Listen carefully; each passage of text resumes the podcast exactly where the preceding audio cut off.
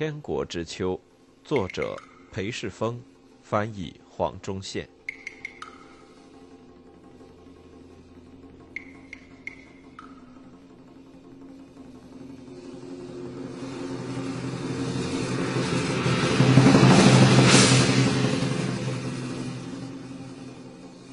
三，甘王。额尔金的舰队于1858年夏成功驶进天津，接着又考察长江沿岸太平叛军占领区的虚实之际，洪仁玕正绕了好大一个圈子，穿越华南前往南京，以和他的族兄会合。他于五月离开香港里雅各家，先到被英法占领而安全，至少对他来说安全的广州，然后往东北走。寻水道进入越来越雄阔的崇山峻岭，穿过广东省。广州高大城墙底下的稠密聚落不久就消失在身后，眼前所见的是零星的房舍、山谷中的村落、沿着山坡逐级而辟的梯田。通衢大道上点缀着客栈和餐馆，北方徒步旅人带来的传言，在客栈和餐馆里传得沸沸扬扬。行旅往来最频繁的大道，立有说明距离和方向的路标，其中一些道路是先前的王朝找来大批工人开采山坡上的大石，敲凿成原石铺砌而成。行经这些地区的旅人，大部分是挑着货物去贩卖的挑夫。清朝官兵在这些路线上巡逻，猎捕夜里埋伏路旁伺机抢劫的土匪。洪仁玕行至广东省东北部的商品集散地南雄县，然后转北走上一条往上爬的石砌古道，进入林立峭壁与苍劲松树的荒野地区。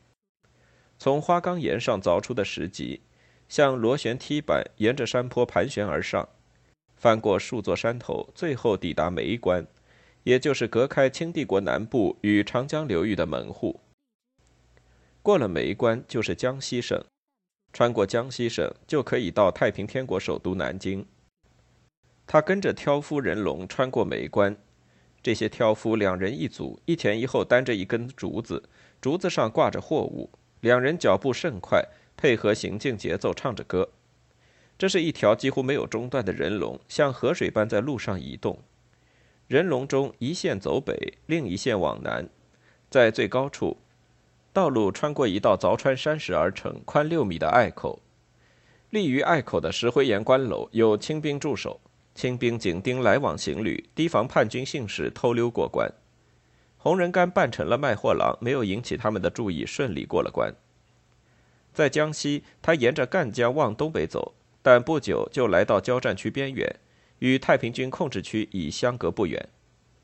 有一队清兵在该地驻守。清军纯粹靠人多取胜，没有统掌全军的最高指挥部，无能的军官靠恩庇而非才干取得职位，部队薪饷过低，士气极差，其中许多官兵还吸鸦片成瘾。洪仁玕轻松就混入某个外围单位，跟着他们一起东进，前往生产瓷器的景德镇。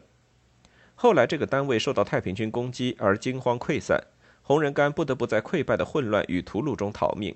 最后只带着背上的衣物保住了性命。接下来他往西走，远离战事，往湖北省境的长江前进。这时官军和叛军争夺这一带长江沿岸已五年多，得而复失，失而复得，彼此易手数次。有很长一段时间没有正常的人类生活模式可言，城里十室九空，房子的木材被经过的军队拆去当柴烧，拆到只剩下窗框。就连在长江流域较富饶的河段都一片死寂，原本人烟稠密的农村变成鬼城一般。土地收成原本就微薄，而农村人口不足，则使农村连着微薄的收成都生产不出来。洪仁玕于途中遇到一名军人，那人叫什么名字，他后来也记不得。那个人打算在官军控制的江边小镇隆平买货，然后卖给下游南京的叛军。那名军人没有本钱。但人脉很广，自信靠这些关系能带着货物通过封锁线。他的计划看来很可行，因此洪仁玕把一片缝进上衣衣料里的金叶子给了他，成为他的合伙人。那名军人去隆平为他们的买卖计划添货时，洪仁玕在隆平东北约二十四公里处的黄梅等他。黄梅的秦知县与那名军人是同一个村子出来的，彼此相识。传言有支太平天国分遣队在黄梅附近现踪，不过洪仁玕来得太晚，没看到那些叛军，叛军已经跑掉。但他与秦知县相谈甚欢，知县很欣赏洪仁玕的才智和学识，当场邀他担任自己的幕僚。那是失业文人最渴望的工作，特别是在这样世事茫茫难料的时代。但那也是一个长期职位，而洪仁玕一心只想着南京，因此他含糊应允。最后，他用自己的医术治好秦知县侄儿的剧烈头痛，使他在知县家得到了重用。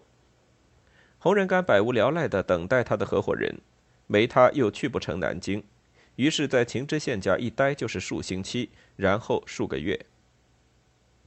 又有传言冒出，说清军围攻南京甚紧，不久后会攻下天津。洪仁玕又开始心急如焚，决定离开黄梅。秦知县感谢他治好侄儿的病，给了他一封推荐信和足够的盘缠。洪仁玕再度扮成卖货郎，只身前往隆平。这段路并不好走，而且到处都有官军，官军军纪好坏因部队而有很大的差异。十月时，清军巡逻队抓到他，但不知道他是官府重金悬赏缉拿的要犯。他们没想到要去扯开他外套的衣襟夹缝，也就没有发现他藏精液的地方，也藏了一份概述家族史的文件。除了几本医书，他们并没能在他身上找到足以将他定罪的东西，但还是将他关了几天，或许把他当成强征入伍兵，也或许想赚赎金，然后被他逃脱了。接下来，他靠几名对政府不满的清军官兵协助，来到了隆平，在那里，他藏身在秘密收容太平难民的一间屋子里，一如许多人。房子主人厌烦于官军的腐败，因而暗中支持叛军。他是否找到了那位不知名姓的军人，或是拿回了精液，则无闻提及。一八五八年十二月，他与额尔金勋爵差点见面。洪仁干从藏身处得悉长江上出现了洋人的汽船，那些船正顺流而下，欲前往上海。他冒险下到码头区，正好看到停靠港边的额尔金军舰。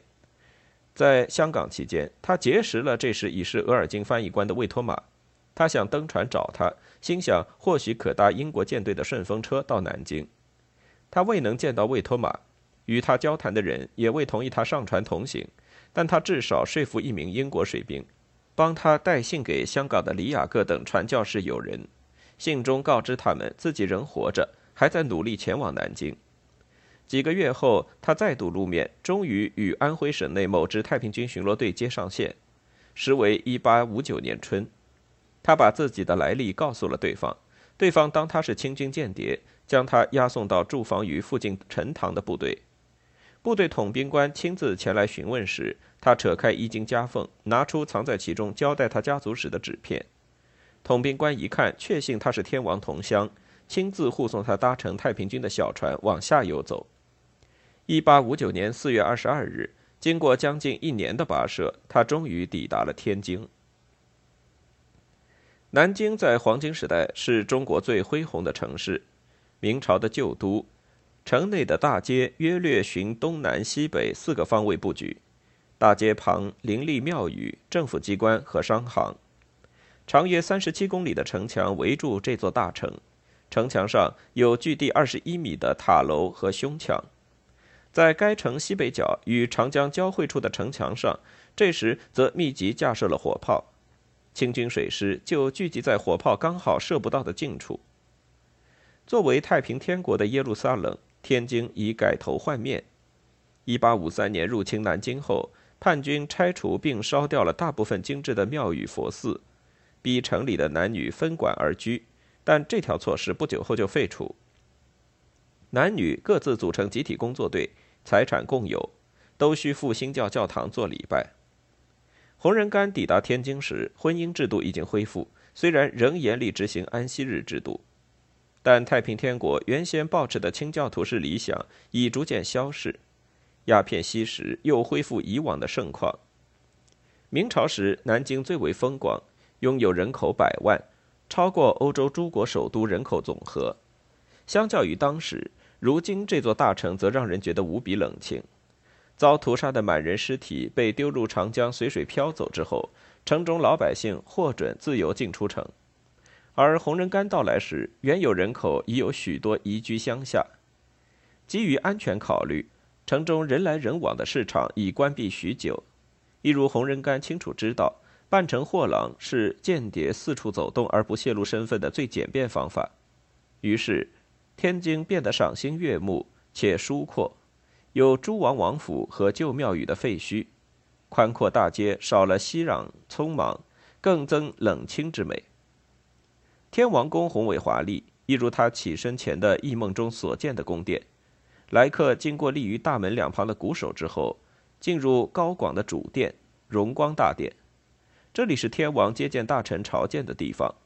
殿内立有数根漆雕盘龙柱，主殿内墙壁镶金。天王手指头会碰到的东西，如碗筷、毛笔，几乎也样样都是精致。他的夜壶是银制的。主殿后面坐落着天王的大寝宫真神大殿，有大批宫女伺候。天王在此远离都城的日常活动，一如圆明园里的清朝皇帝。洪仁干抵天津时，他的族兄已不理政事，整天待在宫里研读经文，除了后宫女子，几乎没人可以见他。他以御用朱砂墨潦草写就的招纸张贴在外墙，向全城人民宣扬他的思想。那些招纸显示他的异梦自第一次起事以来越来越强烈。有些招文鼓舞强化叛乱力量，有一则写道：“逆武者亡，顺武者生，人皆无所逃于武三人，天父与二子。”另有一则写道：“第一，我在天堂边缘打。”第二，我在地狱打；第三，我为人类生存打；第四，我为消灭鬼魔而打。还有些招致思索牺牲的遗憾，例如有一则写道：“别害怕世人不知真理，有一天你们可能得饿死，有一天你们可能无路可走。”据洪仁玕自己所述，与族兄的团聚令他苦乐参半，两人已八年未见，这期间发生了许多事。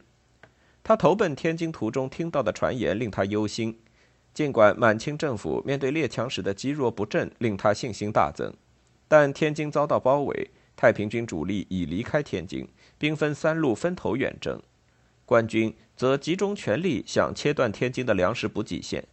天王不理政事，使地位仅次于他的东王杨秀清得以掌管朝政，以严酷的军纪掌管军队。并试行不切实际的共有制土地改革。到了1856年，杨秀清已在实质上完全把持朝政。上海有传言说天王已死或已被篡位，但那并非实情。那年一场情况混沌不明的流血政变，使东王身首异处，头颅挂在天王宫对面的墙上示众。东王的部族和所有族人共六千人遭诛杀。铲除东王之后，洪秀全需要信得过的顾问。而洪仁玕正满足他这个需求，天王赐予他喜爱的族弟数个头衔，短期内予以不次拔擢，甚至在洪仁玕来天津后才两个多星期，就打破先前绝不再封王的承诺，封他为王。洪仁玕的新头衔全称是九门御林开朝京中军师顶天福朝纲干王。身为京中军师，他跻身太平军的最高层，而要扶朝纲。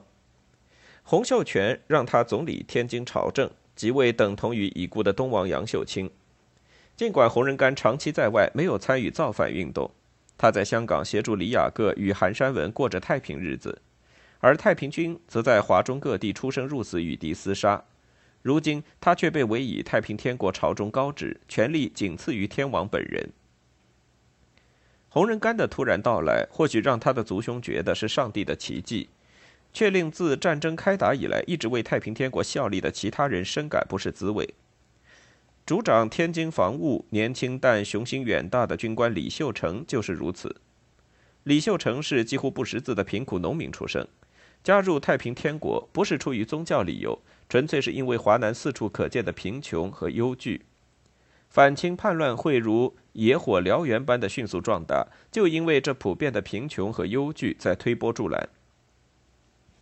李秀成成长于多山的广西省，太平天国头几场起事就发生在这里。他不是上帝会信徒，尽管他住的地方每个人都知道，后来成为天王的神秘红教主的这号人物。李秀成家很穷，靠在山坡务农、打零工和制木炭勉强糊口。但即使如此，据他说，家中之苦度日不能，度月隔难。一八五一年，有支躲避官军追击的太平军部队在李秀成的山村驻扎五天，找到什么就吃什么，甚至吃村民藏起来的东西。快饿死的李秀成对他们的土匪行径并不感到痛恨，反倒觉得他们的共有共用规定很有意思。部队统兵官宣布，凡是加入上帝会者都可免费和他们一同用餐。于是，李秀成和家人为了一顿饭加入了他们。部队拔营时，李秀成和家人跟着他们一起走，如同其他放弃村居生活加入太平天国的人。李秀成跟着太平军离去前所做的最后一件事，乃是遵照统兵官的命令烧掉自家房子。从此，除了前往耶路撒冷，便无家可归。行军几日后，他就发觉自己离家甚远，去到生平从未到过的异地。这是跟着天军四处跑的农民跟村民都有的感觉，他们不再认得路，官军紧追在后，即使想掉头也不可能。从制木炭改行从军，李秀成以战场上的表现证明他是领兵作战的将才，天生该吃这一行饭。一八五三年天津建立后，他在军中平步青云，从营级指挥官升到了将军。在东王死于一八五六年政变，太平天国一片混乱之际。他跻身太平军的最高领导层。洪仁玕抵天津时，他是洪秀全最信赖的将领之一，但还未封王。洪仁玕离开在香港与洋人为伍的生活，来到天津，突然就被擢升到比李秀成还高的职位，这使得为太平天国效力多年的李秀成大为眼红。几个月后，李秀成获封为忠王，但迟来的封王以及天王对族弟明显的宠爱，只使他更眼红。而且这样的心态有增无减。洪秀全心知底下军官的不满，于是召集所有太平天国领袖到天王宫主殿，在干王的受封仪式观礼。锣鼓喧天中，他向朱大成宣布，此后天津内所有待决之事，全由干王一人裁夺。在众人窃窃私语、心中不服之际，他要洪仁玕登台受印。洪仁玕察觉到官里众人潜藏的怒意，想婉拒任命，但族雄低声告诉他没事。他轻声说：“风浪赞腾，酒自息。”于是洪仁玕接下了印信，在台上对众人讲话。他以在香港令传教士大为激赏的沉稳台风和口才，向太平天国诸领袖宣讲。他阐述东王的政策，逐点批评，并提出改进之道。众人鸦雀无声。后来他写道：“众人见小的万人之前谈论无错，就称小的为文曲星。”自1853年占领南京后，太平天国的气势就开始衰退，四处征战的革命冲劲消失，取而代之的是治天下的工作，得成立官僚组织，得课税，得拟出其他种种施政大方针，而这些远非其天纵领袖的天启异梦应付得来。东王杨秀清打造了一个虽然严厉但大有可为的政府，但如今人亡政息，宗教虽是太平天国意识形态的基础，但光靠宗教不足以治国。太平天国的原始核心是上帝会，但后来加入的大批追随者，比如李秀成，乃是被逃离赤贫和逃离较抽象的满清压迫的大好前景吸引来的。他们参加宗教仪式，是因为那是规定，不得不参加。的确有许多人后来深深相信他们所听闻的教义，但尽本分的奉行和真心虔诚的奉行并不容易区别。洪仁玕清楚意识到，要赢得太平天国追随者的效忠，不能只是给他们精神救赎的希望，他们还需要世俗的报酬，在新国家里过较好生活的许诺。洪仁玕就在这个基础上，开始为太平天国未来的政府和社会构思可长可久的架构。在那个架构里，他把中国传统原则和他对西方工业社会的认识交织在一起，并把自满人入主以来就在中国境内暗暗增长的某种原型民族主义融入其中。事实上，洪仁玕成为干王后发表的第一个重大文告，正助长了这种民族怨恨。他呼吁人民：正宜尊中国，攘北狄，以喜二百载之蒙羞。宣告自一六四四年明朝灭亡之后，我们口其言语，加其伦类，独受那满洲狗之淫污。